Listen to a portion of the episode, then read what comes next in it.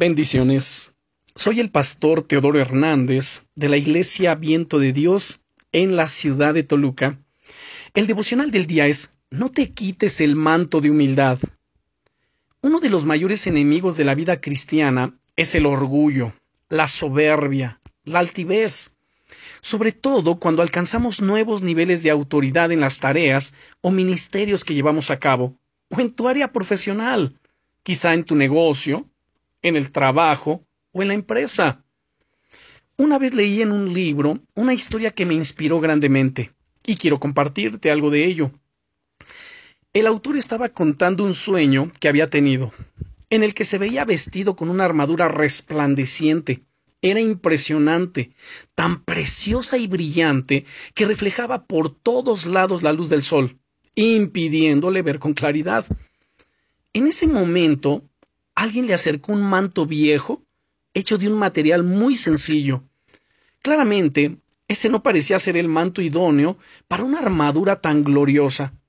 Pero al ponérselo por encima, se dio cuenta de que los reflejos del sol habían desaparecido y que podía ver perfectamente de nuevo. De alguna manera supo que se trataba del manto de humildad y que no había otro manto que pudiese compararse con él, porque representaba la gracia de Dios sobre su vida.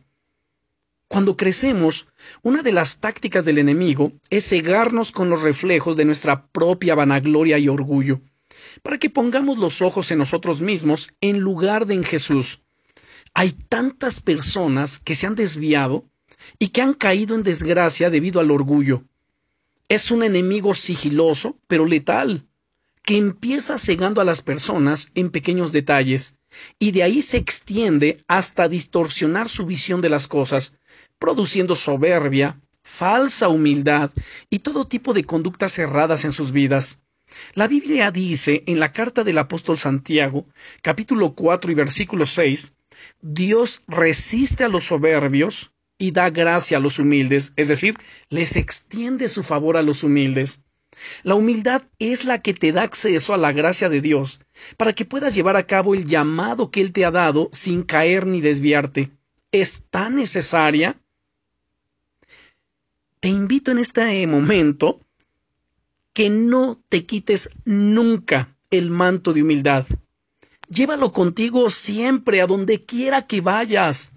Tu pureza de corazón y tu humildad sincera te permitirán tener siempre una visión clara de los pasos que tienes que dar y para que puedas asistir a todos los compromisos gloriosos y propósitos que Él tiene para tu vida, pero también para que puedas así resistir los ataques del enemigo.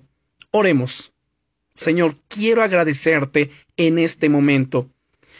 Y quiero agradecerte ese manto de humildad que tú pones sobre mí con cuánta razón el Señor Jesucristo dice en el Evangelio de Mateo, en el capítulo 11, Aprended de mí que soy manso y humilde de corazón, y hallaréis descanso para vuestras almas. Señor, quiero, en verdad, aprender de ti.